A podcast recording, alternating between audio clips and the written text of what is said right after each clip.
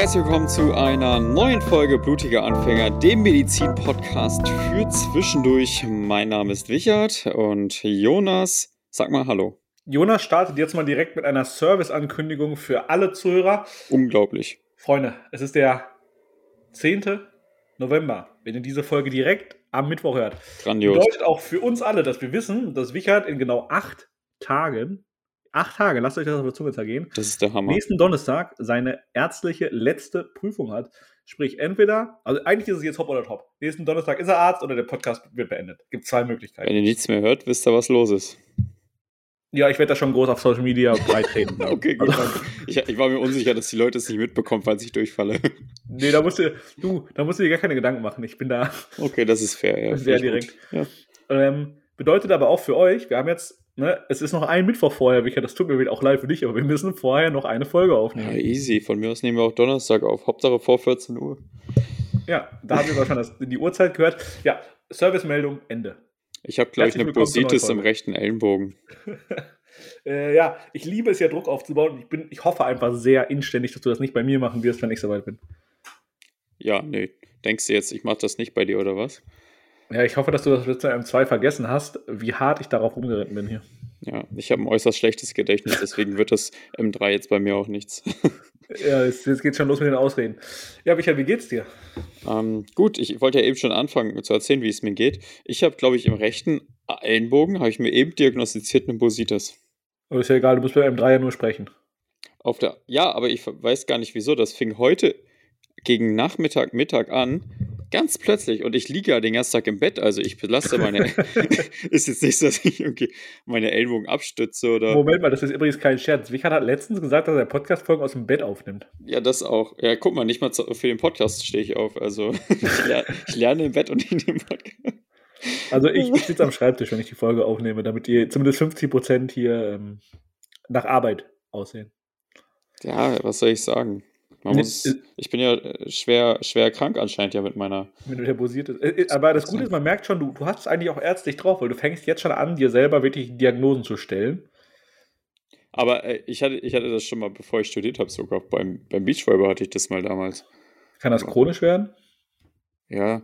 Aber es wäre komisch, wenn das jetzt nach ungefähr 800 Jahren plötzlich Nein, nein, das, das war damals noch der andere Ellenbogen und so. Okay. Da ist dann auch voll dick geworden, das war echt eklig. Nee, aber jetzt, ich weiß nicht, wieso das jetzt, also hör mal, ich habe auch ganz komische Sache. Also ich weiß nicht wieso. Wenn ich jetzt das Mikro halte mit meinem rechten Arm und Ellenbogen abstütze, tut's weh. Hm. Muss ich mit links halten, aber auch dann tut's weh. Also rechts. Naja, was soll's. Leute, ich habe Schmerzen. Ja. Ähm, gehen wir nicht näher drauf ein und reden wir mal lieber über das heutige Thema, das ich so ein bisschen bestimmt habe ja. weil es auf meinen Mist gewachsen ist. Bis, bis heute Morgen wollten wir noch was anderes machen. Ja, bis heute Morgen wollten wir was anderes machen. Das schieben wir nach hinten. Aber ich ähm, bin heute um 10 Uhr aus der Klinik gekommen. Als, als vorbildlicher Student ist man ja um 8 Uhr schon in der Klinik. Und geht anscheinend ähm, um 10 schon nach Hause. das wollte ich jetzt ignorieren. Und hatte heute eine Art Schlaganfall-Teaching. Ähm, also ich hatte ganz normal. mal sagen, du hast heute gerade eine Art Schlaganfall, okay. nee, nee, das, ich hatte überlegt, ob ich es Unterricht oder Teaching nenne. De facto war das ein Kurs, der heißt Unterricht im Krankenbett in der Neurologie und Thema war heute Schlaganfallpatient. So, das heißt, wir hatten heute zwei Schlaganfallpatienten, die wir untersucht haben und uns natürlich auch dann näher mit dem Thema auseinandergesetzt. Und da ist mir aufgefallen, wir sind ein Medizin-Podcast, wir haben hier 65 Folgen gemacht, ungefähr. Mhm. Wir haben über Notfälle schon ein bisschen gesprochen, aber wir haben noch nicht einmal über Schlaganfall gesprochen. Also nicht einmal in 65 Folgen.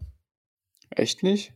Ne, äh, Erinnerst du dich daran, dass wir eine Schlaganfallfolge gemacht hätten? Ich nicht. Nee, ja, wir haben bestimmt mal drüber gesprochen, oder? Ja, aber ich meine so richtig explizit, explizit ja. weil das ja wirklich eine, also ja, nennen wir es mal in Anführungsstrichen, ein relativ häufiger Notfall ist. Ja, das also, ist ein relativ häufiger Notfall. Und oft passiert ja auch im familiären Umfeld, sodass jetzt Person A dazukommt und Oma, Opa, ähm, Elternteil oder so hat Symptome und diese Person mhm. oder und du oder ihr sitzt dabei und ihr seid vielleicht jetzt keine Mediziner, und trotzdem kann man das relativ schnell erkennen oder gut erkennen, sagen wir ja. es mal so. Ja, das stimmt. Das ist auch ein sehr, sehr wichtiges Thema, weil ähm, beim Schlaganfall oder ist auch genau beim Herzinfarkt, überall wo Sauerstoffmangel ist, beim Schlaganfall ist es ja auch, kommen wir aber später noch drauf, ähm, zählt ja jede Sekunde und deswegen genau.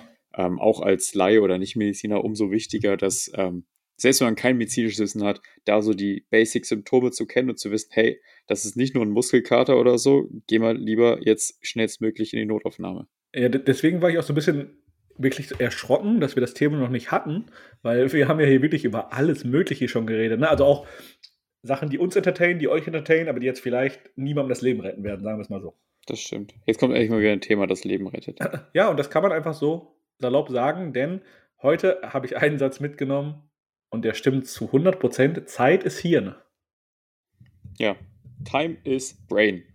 Ja, wunderschön. Danke für die Übersetzung. ja, für so. alle äh, internationalen Zuhörer hier. ja, wir haben bestimmt richtig viele internationale Zuhörer, die diesen deutschen Podcast jeden Mittwoch hören. Ja, weißt du nicht, kann ja sein. So. Äh, ich habe auch, also wir hatten einen richtig guten Dozenten, muss man sagen, und der hat also mit uns, war ein Oberarzt, der mit uns die Patienten untersucht, aber dann auch noch einen Vortrag gehalten zu dem Thema. Und darin hat er erwähnt, dass pro Minute ungefähr zwei Millionen Nervenzellen untergehen beim Schlaganfall. Das ist viel, ne? Holy shit. Man denkt, manche Leute haben nicht mal so viele. Ja, aber gut, wir haben deutlich mehr Nervenzellen, als wir denken. ja. So. ja, aber ich finde, zwei Millionen, ich, das, also das ist jetzt eine Zahl, die man nicht greifen kann, wenn man überlegt, wie viel man insgesamt hat, so. Aber allein das symbolisiert doch, wie wichtig da Minuten sind. Also beim Time is Brain heißt nicht, ja, geh mal, lass, lass mal gucken, dass es in den nächsten sechs Stunden gemacht wird, sondern guck mal, dass es in den nächsten 60 Minuten gemacht wird. Ja. Das stimmt. Auf jeden Fall. Jetzt möchte ich ja mal direkt ähm, mit Therapie anfangen und meine Instagram, ich habe ich hab eine Frage bei Instagram heute gestellt. Krass ja, wie lange man Zeit, also beim Schlaganfall kann man ja therapeutisch das ähm, auf zwei verschiedene Arten interagieren. Im Akutfall. Also man kann einmal. Nee, wir fangen anders an. Erklär doch bitte einmal der. Ja, das wird sonst. Ähm, erklär doch bitte einmal der Community, was ist ein Schlaganfall? Ein Schlaganfall in 60 Sekunden. Ein Schlaganfall oder Apoplex ist eine Hypoxie im Gehirn, die durch verschiedene Ursachen bewirkt werden kann. Einerseits zum Beispiel durch einen thromboembolischen Infarkt, wo ein Blutgefäß durch ein Blutgerinnsel verschlossen wird. Andererseits kann es aber auch eine Blutung geben, die dazu führt, dass Gehirnareale nicht mehr ausreichend mit Blut versorgt wird. Wie ihr alle wisst, ist Sauerstoff sehr, sehr wichtig für das Gehirn und nicht nur Sauerstoff, sondern auch, dass Abfallprozesse und wichtige Stoffe ans Gehirn und an die Nervenzellen geleitet werden. Ist das unterbrochen, kommt es zu einem Zelltod innerhalb weniger Stunden, weswegen es beim Schlaganfall umso wichtiger ist, schnellstmöglich die Durchblutung des betroffenen Gebiets wiederherzustellen, da es sonst zu lang oder für immer zu Ausfällen kommen könnte, die sich nicht wieder regenerieren können. So, und jetzt einmal bitte in einem Satz. Ein Schlaganfall ist ein thromboembolischer oder ähm, blutender Infarkt im Gehirn, wo es dann zu einer Unterversorgung kommt, die zum Zelltod führt. Ja, das gefällt mir besser, damit kann, glaube ich, jeder was anfangen. Ähm, hey, du, 60 Sekunden hast du mir gegeben, die nehme ich ja, dann Ja, aber ich, ich, wollte es auf den Punkt, also ein Schlaganfall ist eine plötzliche Durchblutungsstörung im Gehirn. Ja, ganz genau so Ursachen kann die jetzt erstmal haben. Ne? Ganz genau so.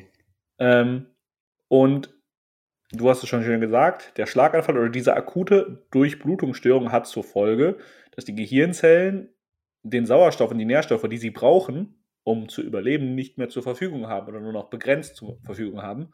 Und jede Zelle, die keinen Sauerstoff mehr kriegt, äh, die keinen Nährstoff mehr kriegt, stirbt ab. So. Ja. Das Problem daran ist, dass die irreversibel absterben. Das heißt, ist nicht so, dass wenn die jetzt zehn Minuten kein, nichts mehr kriegt im Schlaganfallgebiet und danach wieder normal. Also da muss man auch wieder unterscheiden. Aber wirklich Zellen, die direkt betroffen, direkt im Areal liegen, die sind eigentlich verloren. Du, du sprichst ja die Penumbra an, oder? Nee, ich meine, äh, die Penumbra komme ich gleich noch zu, aber ich meine jetzt wirklich das direkte Infarktgebiet. Ja, genau. Also du hast die Penumbra gerade ausgeschlossen, so meine ich es. Genau, genau. Also ich meine, die Penumbra, Penumbra ähm, falls ihr jetzt noch nichts damit anfangen könnt, nicht schlimm, wir erklären später, was es ist. Aber wirklich, ihr könnt euch vorstellen, irgendwo verschließt ein, Ge ein Gefäß im Gehirn. Und dieses Gefäß würde jetzt da, wo es zugeht, meinetwegen jetzt 100 Zellen versorgen im direkten Umfeld. Es werden viel mehr sein. Und diese Zellen, die wirklich akut jetzt gerade nichts mehr kriegen, die sind tot. Die bleiben tot. Die kann man nicht wieder zurückholen. Ja. So. Ähm, Häufigkeit beim Schlaganfall, weißt du es? Was meinst du? Ähm, wie, wie, viel, wie viel Menschen in Deutschland einen Schlaganfall erleiden? Ich habe es gerade gegoogelt. Äh, gar nicht mal so wenig. Aber ich habe jetzt mal. keine Inzidenzen im Kopf. Äh, also wirklich die äh, absolute Zahl. Auf 100.000? Oder nee, auf achso, 80 Millionen. Auf 80 Millionen, 100.000? Ja, fast 200.000, also doppelt so viel sogar. Oh. Nicht so wenig, ne?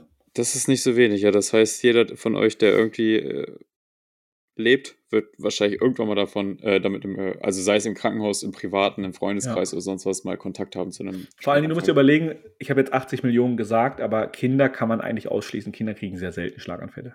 Ist ungewöhnlich, ja. Ne, also, ja, also tendenziell, wenn man jetzt auf die erwachsene Bevölkerung kommt, äh, guckt, dann wird die Inzidenz deutlich höher sein, als wenn ich auf die Gesamtbevölkerung gucke. Ja, auf jeden Fall. Ähm,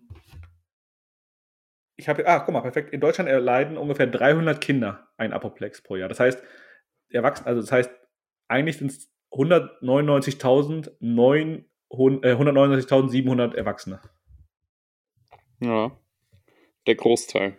Der Großteil. Mhm.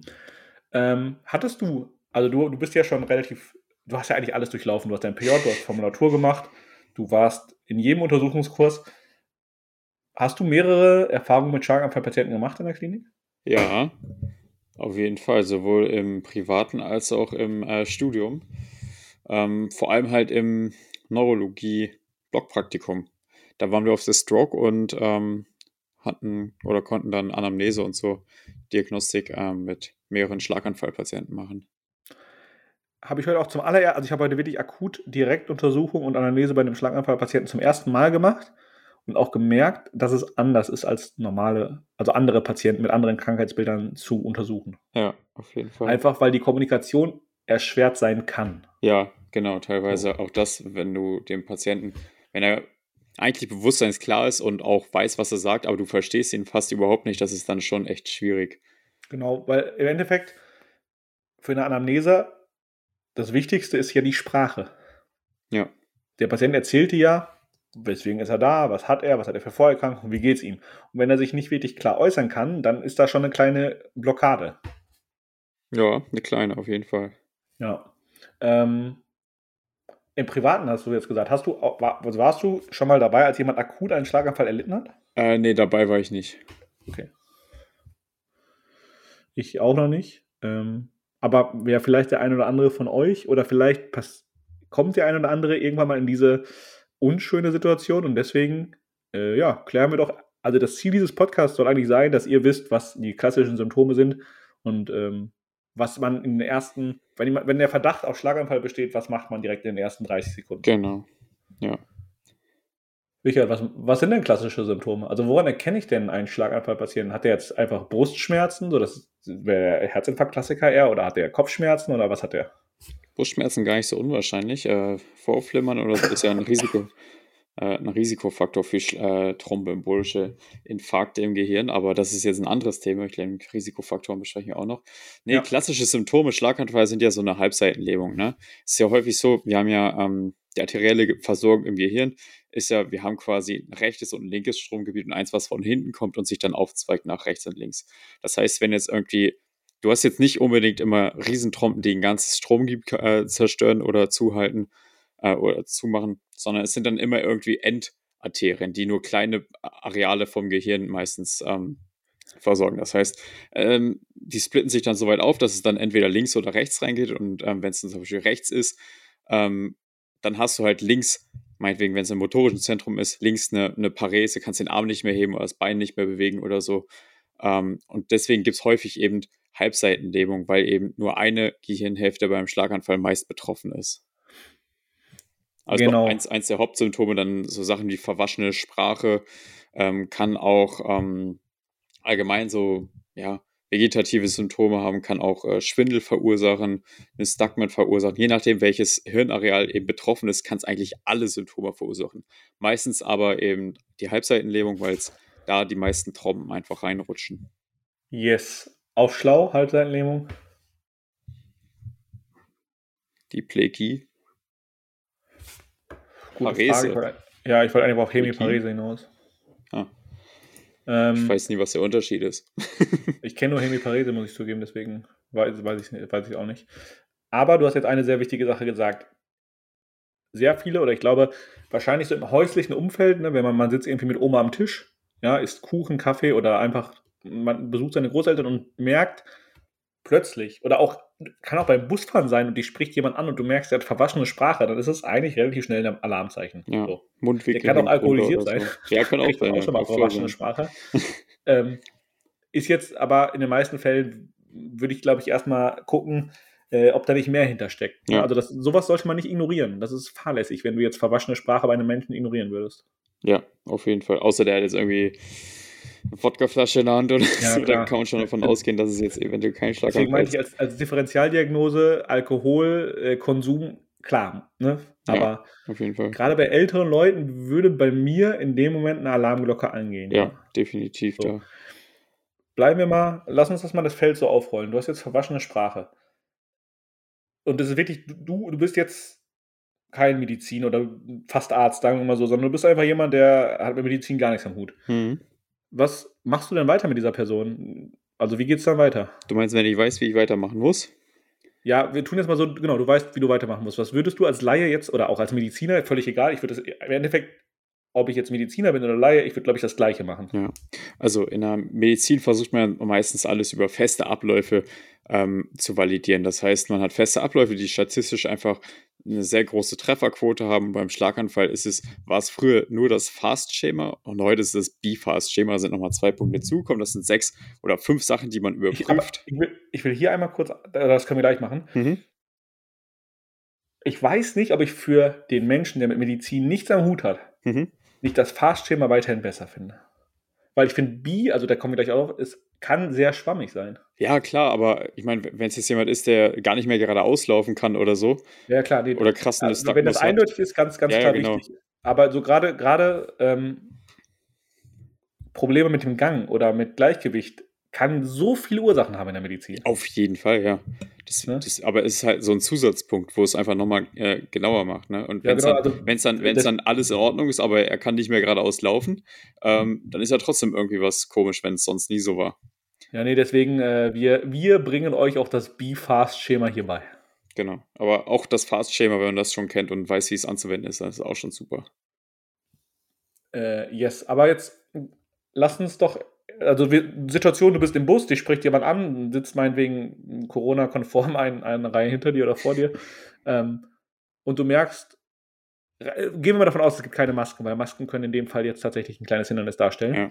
Ähm, du merkst, da ist irgendwas. Was würdest du dieser Person oder wenn du merkst, wenn du jetzt testen willst, ist da wirklich hinter der wasch- verwaschenen Sprache mehr hinter oder nicht?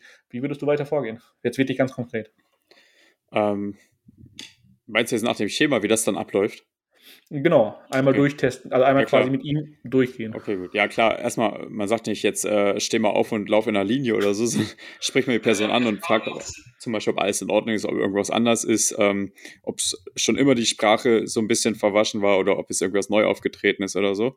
Weil ma manchmal merkt es die Person halt auch selber, dass sie so ein bisschen lallen oder so, ne? oder dass sie den Arm nicht mehr richtig bewegen können. Und dann ähm, geht's los mit dem, oder würde ich als nächstes B-Fast-Schema machen, was am schnellsten durchführbar ist und einfach auch sehr valide ist und eine gute Trefferquote hat. Das ist ein Akronym. Ähm, das B, erste Buchstabe heißt Balance. Da prüft man einfach das Gleichgewicht von dem Patienten. Heißt zum Beispiel auf ein Bein stellen, auf einer Linie laufen oder so. Ähm, hat Jonas ja schon vorher gesagt, es mag eben auch recht schwierig sein, das zu beurteilen, aber wenn es jetzt halt überhaupt nicht mehr geht und der Patient absoluten Schwindel hat oder gar keinen Gleichgewichtssinn mehr hat und vorher aber normal gehen konnte, dann ist es ja auf jeden Fall ein klare, äh, klares Zeichen. Ne? Ähm, wenn es nur so ein bisschen schwankt oder so, bei älteren Leuten kann es mal passieren. Der zweite Buchstabe ist ein E, ähm, steht für Eye oder Eye Movement. Da schaut man dem Patienten in die Augen, kann er ähm, zum Beispiel den Finger folgen, ähm, Blickfolgebewegung ist irgendwie ein Nystagmus feststellbar, sind die so am Hin und Her wackeln die Augen. Ähm, stiehlt der Patient irgendwie, obwohl er sonst nie geschielt hat oder sonst irgendwas. Das sind zum Beispiel auch Zeichen, dass da eben Hörnerven, äh, die die Augen versorgen, betroffen sein können oder Hirnareale. Als nächstes kommt das FAST, F-A-S-T. Das F steht für Face. Ähm, beim Schlaganfall, wie gesagt, können eben auch häufig Hirnnerven betroffen sein. Da bitten wir den Patienten einmal die ähm, verschiedenen Gesichtsmuskeln zu aktivieren. Einmal Stirnrunzeln, Backen aufblasen, ähm, einmal ganz doll grinsen und die Augen zusammen, ähm, ganz zusammendrücken, also ganz doll die Augen zumachen, äh, zusammenpressen. Und ähm, als nächstes kommt das A.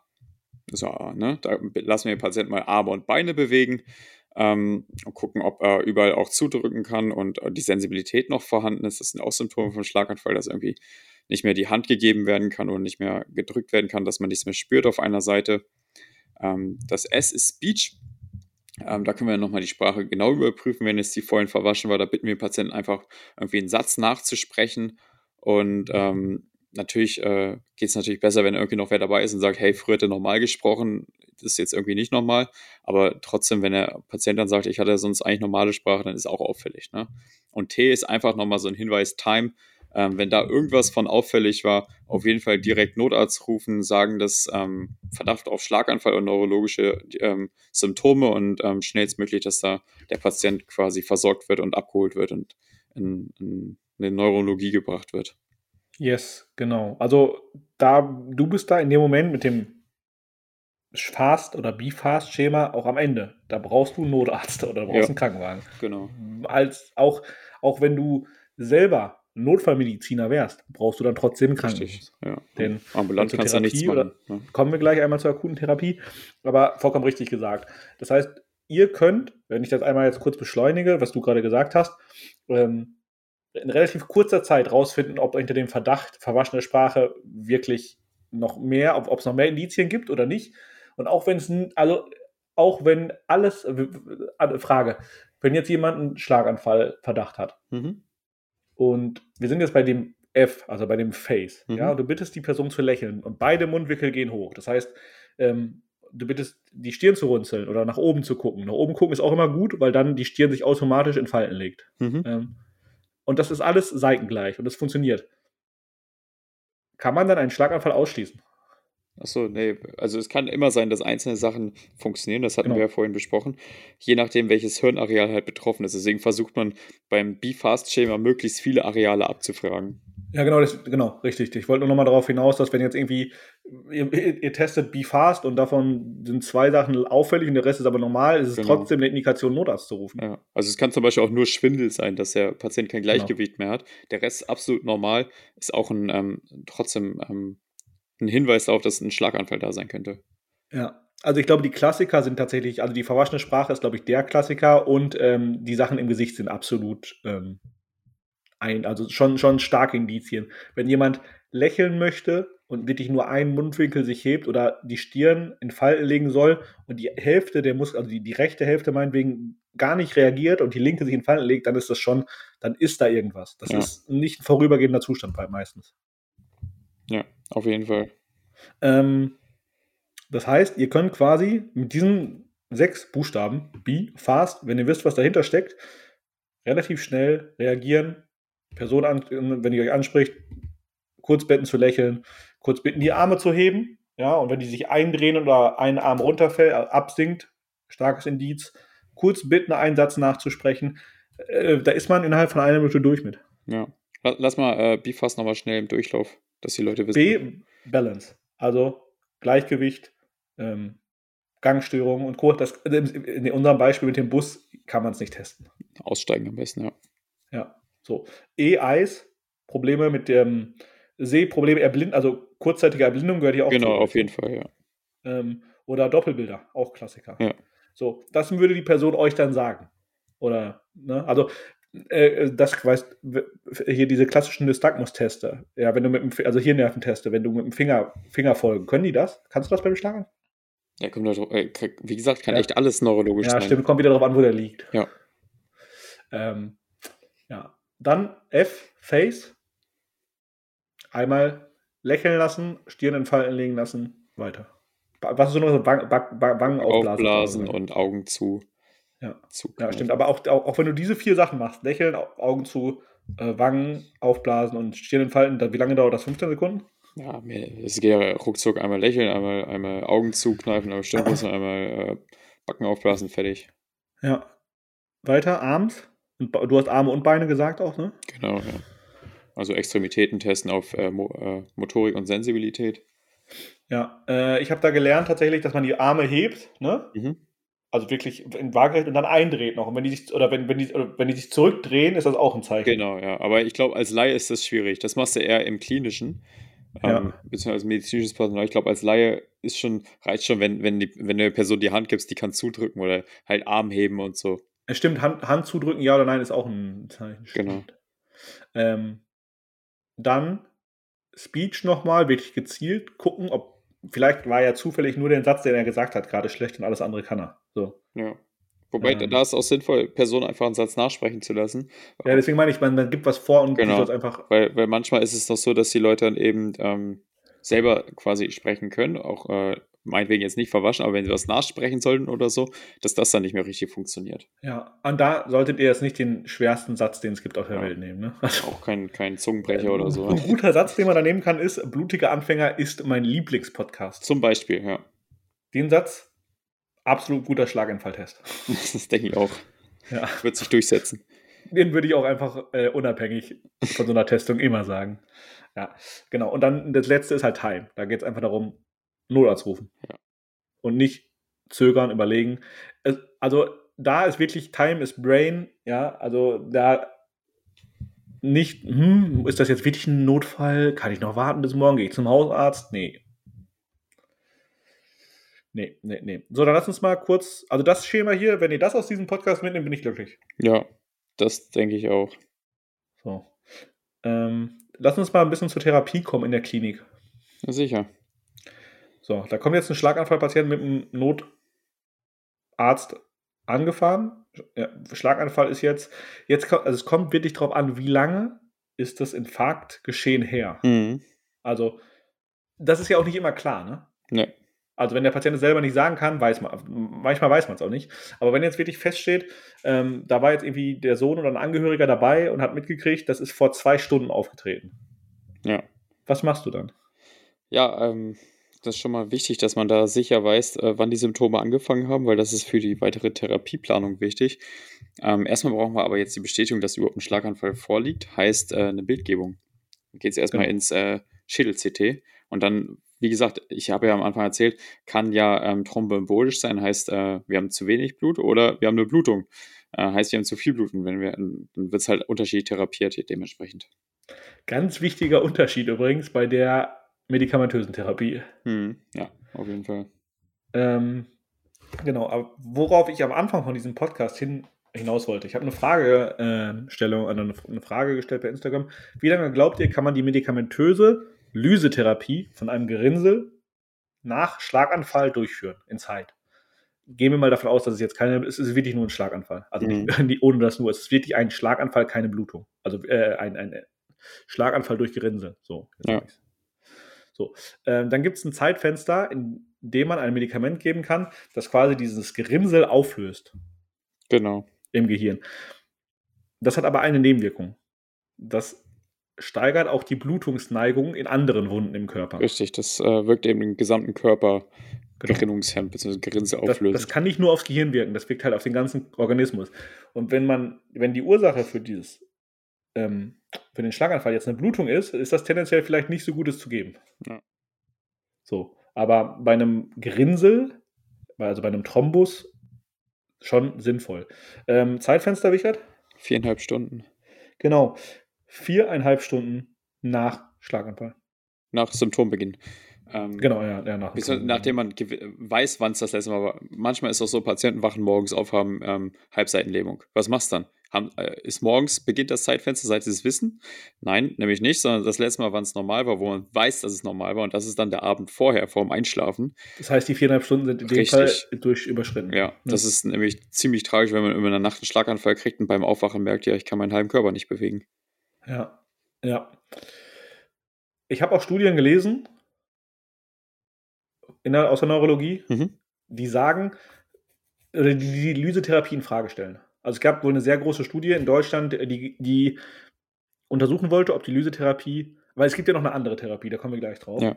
äh, ob die Lysetherapie tatsächlich sein muss oder nicht. Mhm. Ähm, weil man hat nämlich auch ein Zeitfenster von sechs Stunden nach Symptombeginn für eine Kathetertherapie. Da geht man quasi, die Radiologen machen das meistens, da geht man mit einem Katheter durch die Leiste bis hoch in das Gefäß, das hat man ja dargestellt übers CT. Genau. Und zieht den Thrombus raus. Ja. So, das heißt, man entfernt den Thrombus manuell, könnte man sagen. So, ähm, uns wurde beigebracht, dass es ganz oft eine Kombination aus Lysetherapie und Kathetertherapie ist, die angewendet wird. Ja, das äh, wurde uns auch so gesagt. So, das heißt, eigentlich macht man beides. Der Unterschied ist halt, dass die Kathetertherapie ein bisschen länger noch möglich ist vom Zeitraum her als die Lysetherapie. Ähm, und dann gab es halt eine Studie, die untersucht hat, oder eine Großstudie, ob man nicht nur die Katheter machen kann. Mhm. Weil du hast halt auch ein Risiko. Also es gibt, also die Fragestellung dahinter war, ich löse diesen Thrombus auf. Das heißt, der wird kleiner, vielleicht wird, wenn, wenn aus einem großen Thrombus viele kleine Glitches und die werden dann weiter nach oben, quasi, also weiter in die kleinen Gefäße mhm. im Gehirn getrieben. Da kommt der Radiologe mit seinem Katheter nicht mehr dran und die haben dann oben weiterhin Risiko. Deswegen wollte man es untersuchen. Ergebnis ist, Lysetherapie ist wohl doch relevant. Ist doch relevant, okay. Ja. Also die Studie ist wohl zu dem Ergebnis gekommen, dass die Lysetherapie sein sollte. Ja. Ja, nice. Ja. So, was passt? Blöde Frage jetzt, aber du bist jetzt nicht innerhalb von den ersten sechs Stunden im Krankenhaus gelandet, sondern vielleicht erst zwölf Stunden später. Was jetzt? Das ist tatsächlich blöd, ähm, weil dann, soweit ich weiß, gar nicht mehr so viel gemacht werden kann. Äh, meines Wissens nach auch nicht. Also dann kann halt noch eine, ja, muss man halt gucken, also man kann halt mit einem Schädel-CT gucken, wie groß ist das Infarktgebiet, wo ist es ungefähr? Ja.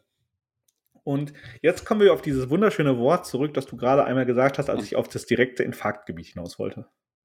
Wie heißt es? Penumbra. Penumbra. Kann man, also ich konnte mir, bis ich es gelernt habe, da nichts darunter vorstellen. Penumbra, keine Ahnung, was soll das sein? Niemand, ich dachte, das wäre ein, ist ja auch ein erfundenes Wort, oder? Nee, das ist ein Akronym auch wieder. Oder? Ja, ich habe keine Ahnung. Also ich weiß, dass es Penumbra heißt, aber ich weiß nicht für, also. Ich google mal. Übersetzen könnte ich es nicht.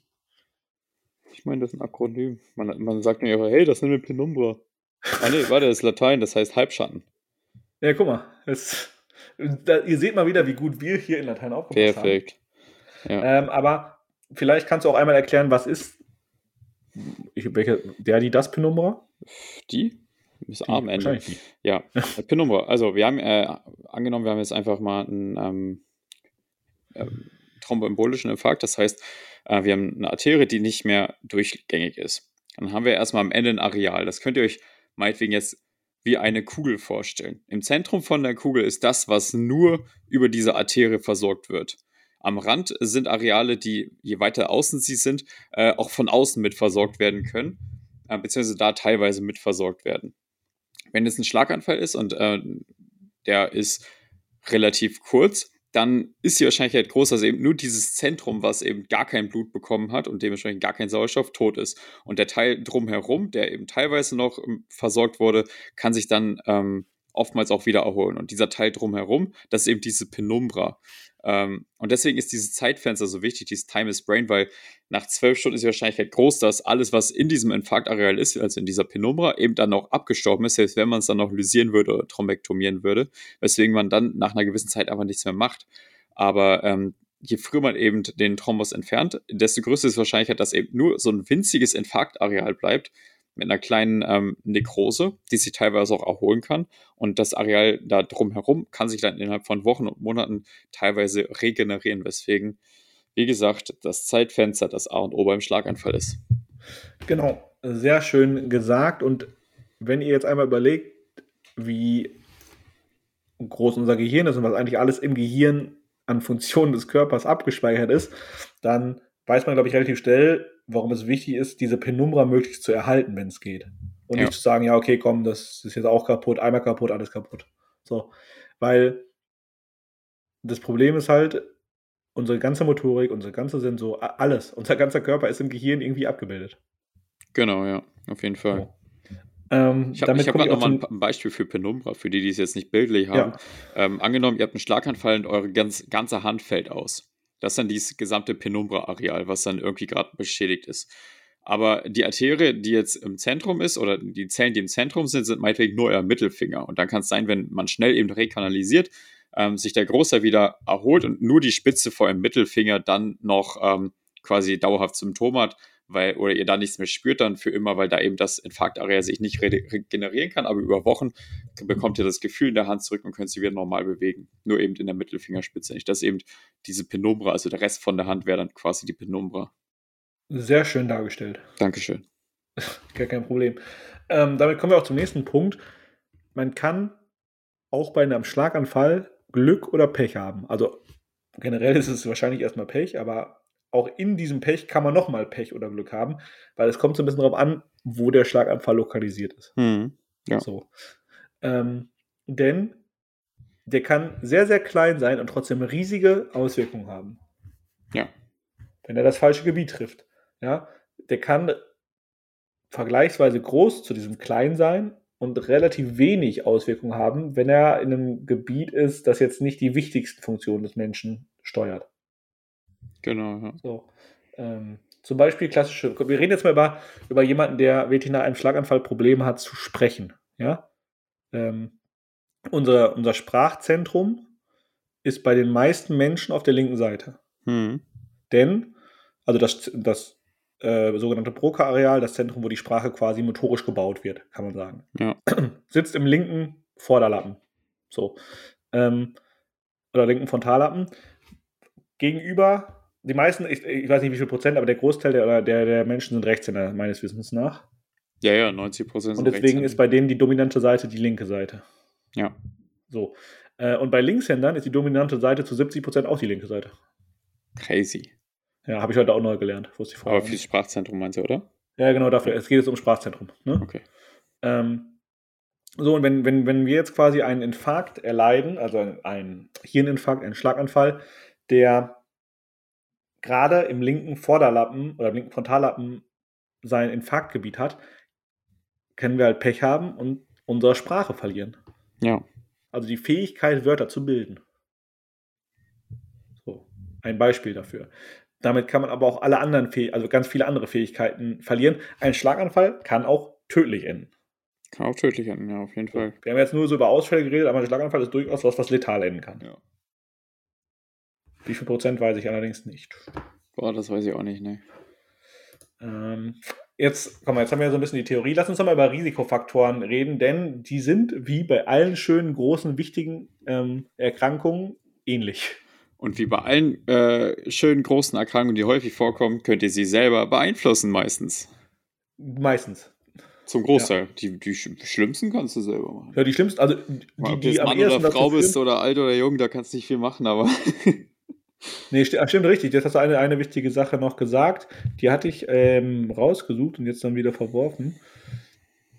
Ähm, bei Risikofaktoren, denn das Alter, haben wir ja schon am Anfang einmal angesprochen, ist rele ähm, relevant. Mhm. Genauso relevant ist das, ist das Geschlecht auch. Weißt du das? Ja. Äh, ich weiß es nämlich nicht. Boah, ich vertausche es immer. Ähm, ich probiere es wiederzufinden. Ich habe mir das irgendwann mal rausgesucht. Also, ich glaube, Frauen haben ein höheres Risiko oder Männer? Siehst du, ich vertausche es immer. Ich kann es gerade nicht 100% sagen. Also einer, ihr, ihr, könnt heute mitnehmen, einer von beiden Geschlechtern hat ein höheres Risiko, einen Schlaganfall zu, äh, einen Schlaganfall wir zu erleiden. wir finden das noch raus, Sekunde. Ähm, hier, ich habe es. Hormonpräparate bei Frauen sind auf jeden Fall. Okay, gut, das ist jetzt das ja, ist auch wieder ein äußerer Risikofaktor. Äh, nee, das zählt nicht. Das zählt nee, nicht. Das zählt nicht. Nee, dann habe ich es leider doch nicht. Ich, ich finde es ähm, gleich. Gut, aber lass uns, doch, lass uns einmal kurz die Risikofaktoren durchgehen, die wirklich von jedem beeinflussbar sind. Ja. Ich glaube, ich habe irgendwo mal gelesen, die zwei größten Risikofaktoren sind Bluthochdruck und Rauchen. Ja, beziehungsweise Bluthochdruck entsteht durch Rauchen. Ähm, eher Bluthochdruck und Vorflimmern, glaube ich. Ja, stimmt, Vorflimmern auch. Ähm, ja, ja. Ah, Vorflimmern, jetzt hier die Frage, kann man das selber vermeiden? Ja, nein. Ja, schon, weil Vorflimmern oder teilweise halt, ne?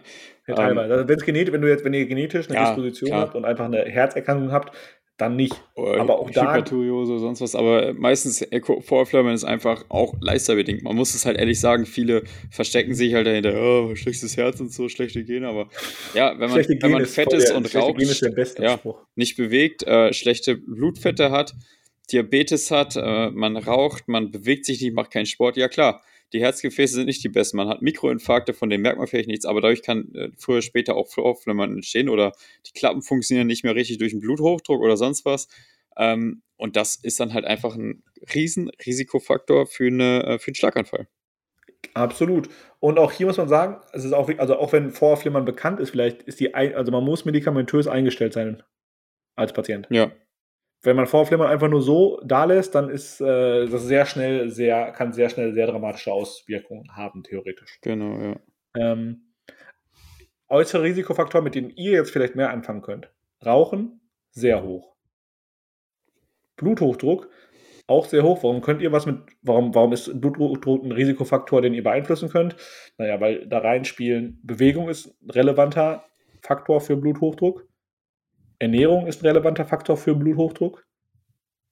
Äh, Habe ich was vergessen? Ähm, eigentlich alles, was schlecht ist. Also schlecht essen, rauchen, trinken, Alkohol, Ja. Ähm, kein Sport und so. Das sind alles Sachen, die suboptimal sind.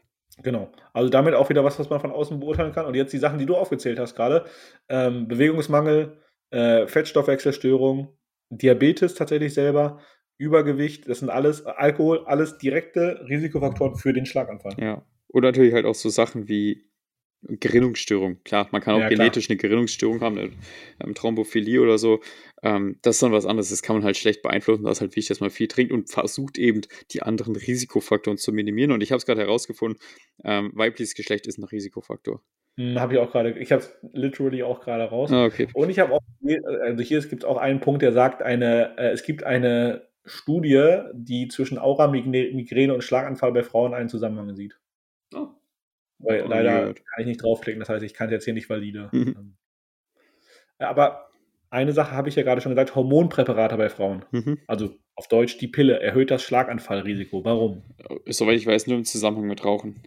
Ja, richtig, nur ja, mit Rauchen und Übergewicht. Weil äh, wir wollen hier jetzt nicht die Pille schlecht machen. Nein, nein, das, also das, so, so meine ich das nicht, aber das soll, also ich finde, man muss es erwähnen. Na, Man muss es erwähnen, ja, auf jeden Fall.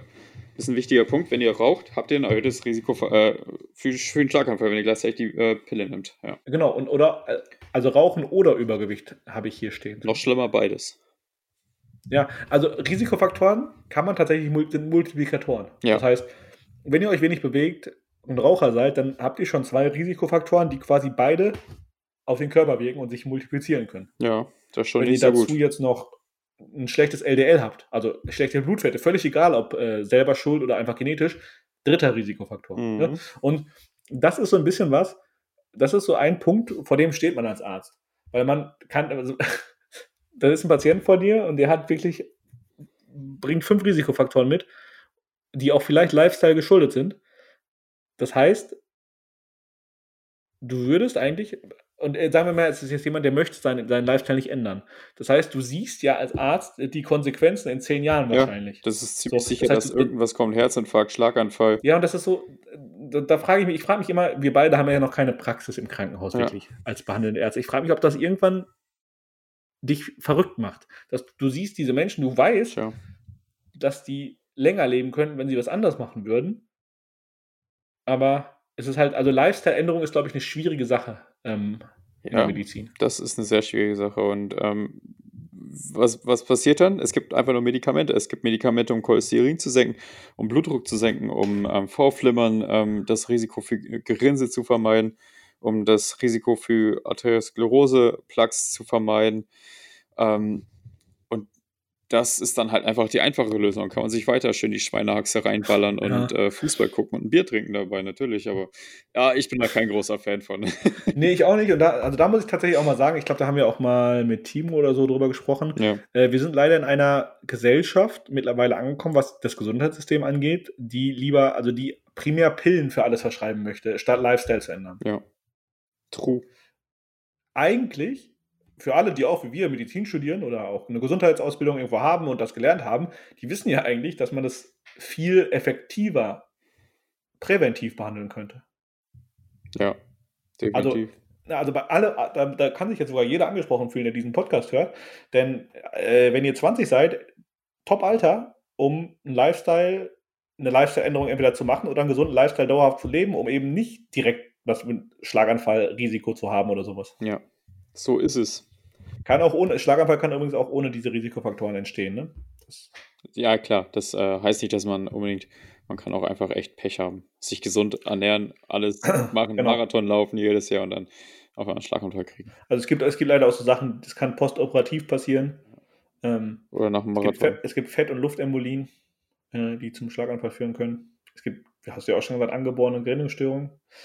Aber das sind alles, also der, die Medizin ist irgendwie auch als Wissenschaft der ähm, Wahrscheinlichkeiten Ja, zu klar. verstehen. Man kann die Wahrscheinlichkeit nur zum Besten für sich ausrichten. Man kann Genau. nichts hundertprozentig sagen, aber will halt auch nicht jeder. Nee, will nicht jeder. Also gut, äh, äh, das ist jetzt auch gar keine, wir, wir greifen jetzt hier niemand an. Also ich weiß selber, Ich schon so ein Lifestyle, bisschen, ja. Nein. wir greifen, okay, ich nehme es zurück, wir greifen direkt an. Ja. Nein. Aber ich finde, das ist wichtig zu wissen, dass diese, diese Komponente selber Schuld durchaus da ist. Ja, ja klar. Auch wenn die niemand so, also ich weiß nicht, ob die in der Behandlung jemand direkt sagen würde, aber die gibt's. Hätten sie mal nicht geraucht. Ja. Ja, aber guck Also- mal, du, du bist äh, Beispiel Gefäßchirurgie, die kriegen äh, irgendeinen Bypass von einer äh, Oberschenkelarterie, weil die andere zugeballert ist mit ähm, vom ganzen Rauchen und, und schlechten Essen. Und sobald die operiert wurden, das erste, was sie fragen, ja, wann kann ich runtergehen zum Rauchen? Ja. Also, Also ich, ich, ich hatte dieses Jahr auch Gefäßchirurgie mit einem Gefäßchirurg gesagt, dass er einfach, der war schon sehr geprägt von seiner Arbeit und war auch ja, sehr glaube ich. die sind alle selber, also der, der hat wirklich das durchhängen lassen, dass diese Menschen, die er behandelt, alle selber, oder viele, nicht alle, aber viele selber schuld an dem sind, was sie hier haben. Ja. So, ähm, apropos, eine Sache, die ich noch wichtig finde, die müssen wir hier mitgeben. Es gibt eine sogenannte TIA, eine transitorische ischämische Attacke. Mhm. Stimmt, wichtig, ja.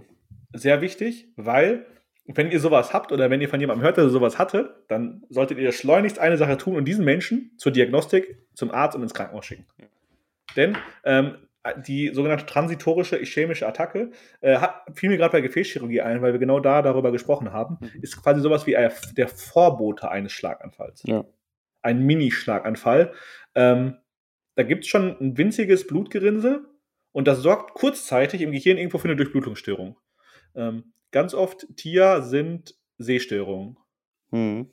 Also, also wir hatten das Beispiel in der Theorie, dass da jemand ist, der halt eine, eine Sehstörung äh, hatte über 30 Minuten oder so und dann wieder sehen konnte. Und dann auch direkt damit ins Krankenhaus gegangen ist und dann festgestellt wurde, naja, irgendwo ist ein Gefäß dicht, ja, da muss man jetzt was intervenieren. Ja. So. Ähm, denn ganz oft bei den Schlaganfällen, also ganz oft vor einem Schlaganfall kann sein, dass die Karotisgefäße dicht sind. Oder ein Karotisgefäß zumindest dicht ist. Das kann auch sein, ja. Ja. Also TIA, äh, hast, du, hast du andere Beispiele für eine TIA?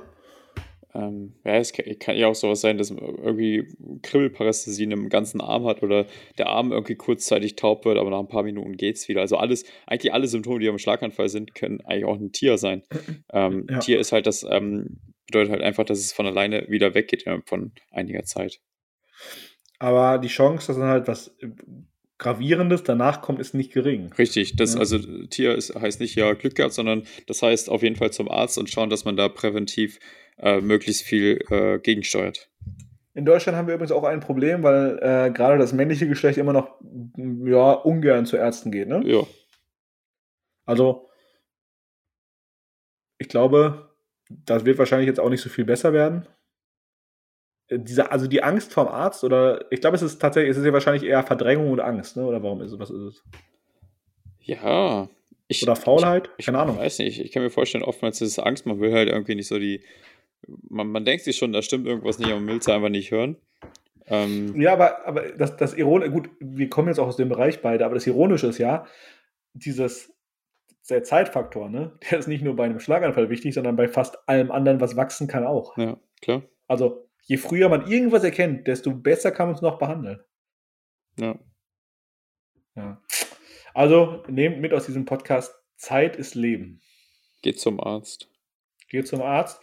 Äh, vielleicht könnt ihr auch zu Wichert gehen, wenn er am nächsten Donnerstag erfolgreich. Schön, dass du es nochmal zum Schluss einbringen konntest. Ich wollte das abrunden, die Folge. Ja, ist perfekt. Gern geschehen. Vielleicht wirst du, wirst, wie groß ist die Chance, dass du was zum Schlaganfall geprüft wirst, Richard? Null Prozent wahrscheinlich. Wird in der In Ach nee, du wär Neuro, ne? Also, Schlaganfall nicht so viel mit Rheuma zu tun. Tatsächlich, Ja, doch, aber- doch, aber- warte, warte, warte. Ähm, Depression, ähm, auch äh, Co-Faktor für kardiovaskuläre Erkrankungen, wie Herzinfarkt und Schlaganfall. Das Ja, werde ich so anbringen. Kann, diesen, bitte einfach diesen Satz sagen und falls der Prüfer äh, fragt, wie kommen Sie denn jetzt darauf, sagst du, das habe ich im Podcast gelernt. Ja. Perfekt. Hören Sie doch mal rein. Kannst du in der Prüfung Werbung für blutige Anfänger machen? Ich werde blutige Anfänger äh, Polo anziehen. Ich gehe aber davon aus, dass die Prüfer den Podcast kennen, deswegen. Alles andere wäre enttäuschend. Ich frage mich auch, warum noch keiner von den Prüfern geschrieben hat, gesagt hat, hey, ich habe Podcast gehört, muss nicht kommen zur Prüfung. Aber Woche haben sie ja noch. Ich gehe stark davon aus, dass das bis zu meiner Prüfung der Fall sein wird. Ja. Da kriegst du auch äh, wahrscheinlich schon Doktortitel direkt oder so. Ich kriege Urkunde einfach per Post nächstes Semester. Approbation.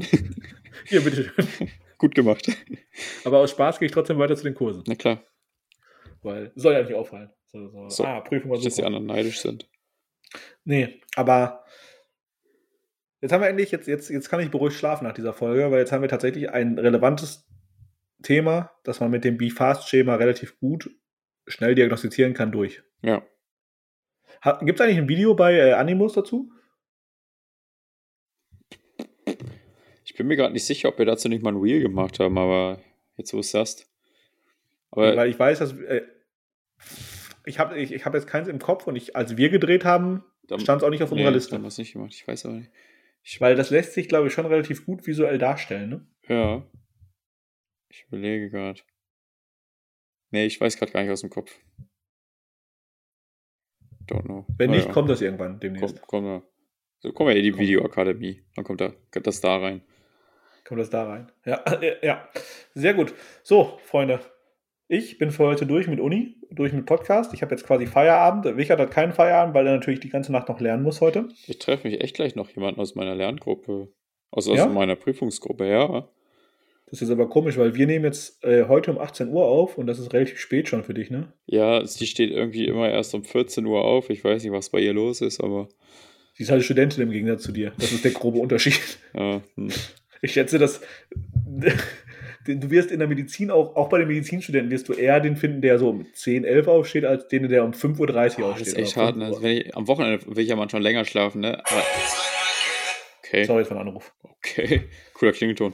Ähm, Das habe ich jetzt am- rausgebracht. Ja, am Wochenende, wenn ich mal ausschlafen will, ey, selbst da wache ich so 6, 7 Uhr auf. Das ist dann schon eklig, weil eigentlich will ich manchmal schon ausschlafen. Wann stehst du unter der Woche auf? Zurzeit so entweder um 5 oder um 6.30 Uhr. Boah, 6.30 Uhr ist ja schon humaner. Ne? Ja, das geht man Ja schon. schon. Wegen, ähm, im Schlaf bilden sich ja die Nervenzellen und so, deswegen ähm, Erinnerungen Äh, sind du hoffst also quasi, dass du dich erfolgreich zum M3 schlafen kannst. Ja, das ist, das ist ja auch gar nicht so falsch. Also schon. Ne, Nein, ist es, wir haben, da haben wir auch eine Folge drüber gemacht. Ja. Also das ist jetzt von biochemisch und äh, medizinisch gesehen ist es absolut richtig. Ich nutze einfach alle Kapazitäten, die mein Körper zu bieten hat, um meine schlechte Lernleistung, weil ich bin den ganzen Tag eigentlich nur auf Instagram, ähm, auszugleichen. Das Lustige ist, ich kann das so bestätigen, dass du den ganzen Tag eigentlich andere Sachen machst als lernen. Ja, manchmal muss man halt auch andere Sachen machen. Aber Leute, Spoiler, bald gibt es Aufkleber bei Animus. Spo- Okay, wir fassen zusammen. Michael ist eventuell kein Arzt nächste Woche, aber dafür gibt es bald Aufkleber. ja, muss man überlegen, was ist cooler, oder? Ja, hast du eigentlich schon mir ein Aufkleberset zugeschickt? Nee, die gehen jetzt gerade alle ins Lager und dann, wenn du lieb bist, kriegst du vielleicht mal fünf Stück. Wo klebe ich mir die hin? Auf dein Handy und so, MacBook, Tablet, Ich habe kein MacBook mehr. auf, dein, auf dein Auto. Auf mein Auto für alle fünf. äh, ja, Leute, äh, anderer Spoiler, eventuell, wenn ihr aus Bochum kommt, habt ihr bald wieder Glück. Denn, Einmal Glück, wenn ich da bin, oder? ja, ich wollte jetzt mal kurz ankündigen, dass wir wieder als blutige Anfänger äh, Duo, also als komplettes Team, äh, in Bochum tatsächlich ein, zwei Tage unterwegs sind und vielleicht auch, ähm, wenn alles glatt läuft, was für die Mediziner in Bochum raushauen. Das kann ich aber noch nicht zu viel versprechen. Ein Meet and Greet mit Autogrammstunde. alle, ja, vielleicht sogar ein bisschen mehr als ein Meet and Greet. Ich hat, gebt euch auch ein Autogramm. Ja. Ja. Und damit beenden wir die heutige Folge. Wunderbares Ende. Tschüss, Leute. Schön, dass ihr zugehört habt. Schreibt uns, wünscht, wünscht mir unbedingt ganz viel Glück am 17. oder am 18. und ähm, Arrivederci. Arrivederci.